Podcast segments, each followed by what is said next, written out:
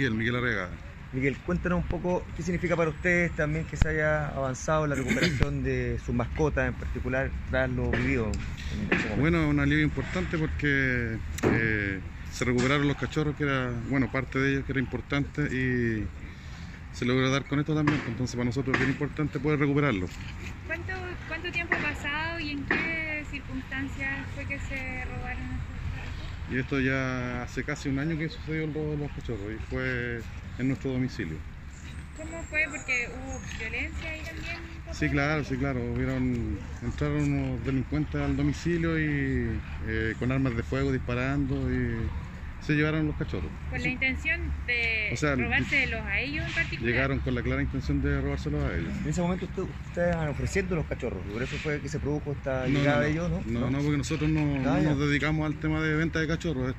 Eh, bueno, nosotros tenemos una perra y la cruzamos, pero todos los cachorros quedan en la familia, o sea, era para Bueno, dato dentro de una familia, claro. claro. Y en ¿En esa oportunidad, ¿cuántos perritos se llevaron? Y Seis. puedes tal vez recordar el, el momento. Ustedes estaban en la casa, ¿qué estaban haciendo? Y de Sí, repente... se llevaron seis cachorros. Estábamos en el domicilio, eh, la familia completa, mi señora, mis dos hijas y mi madre, y eh, tipo 6 de la tarde llegaron estos individuos y cometieron el, el ilícito. Los ¿Le dijeron apuntaron, los intimidaron. Eh, no, llegaron, saltaron la reja posterior de la casa eh, y llegaron disparando a la, a la puerta de entrada del domicilio.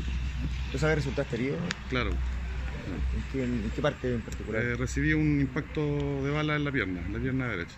El prefecto Cristian Sotocueva, jefe de la Brigada Investigadora de Robo Valparaíso, en un trabajo en conjunto con la Fiscalía Local de Quilpué, detectives de esta brigada, eh, procedieron a la detención de tres individuos, dos hombres y una mujer, por el delito de tráfico ilícito de droga, receptación e infracción a la ley de armas, en virtud a dos entradas y registros facultados por el tribunal competente, donde al interior de sus domicilios se encontró gran cantidad de droga, dinero en efectivo, como también eh, munición y dos ejemplares de la raza Bulldog inglés, los cuales habrían sido sustraídos en el mes de septiembre del año pasado en la localidad de Quilpué, donde sujetos desconocidos y premonidos con armas de fuego intimidan a la víctima para sustraer seis ejemplares de la raza ya indicada.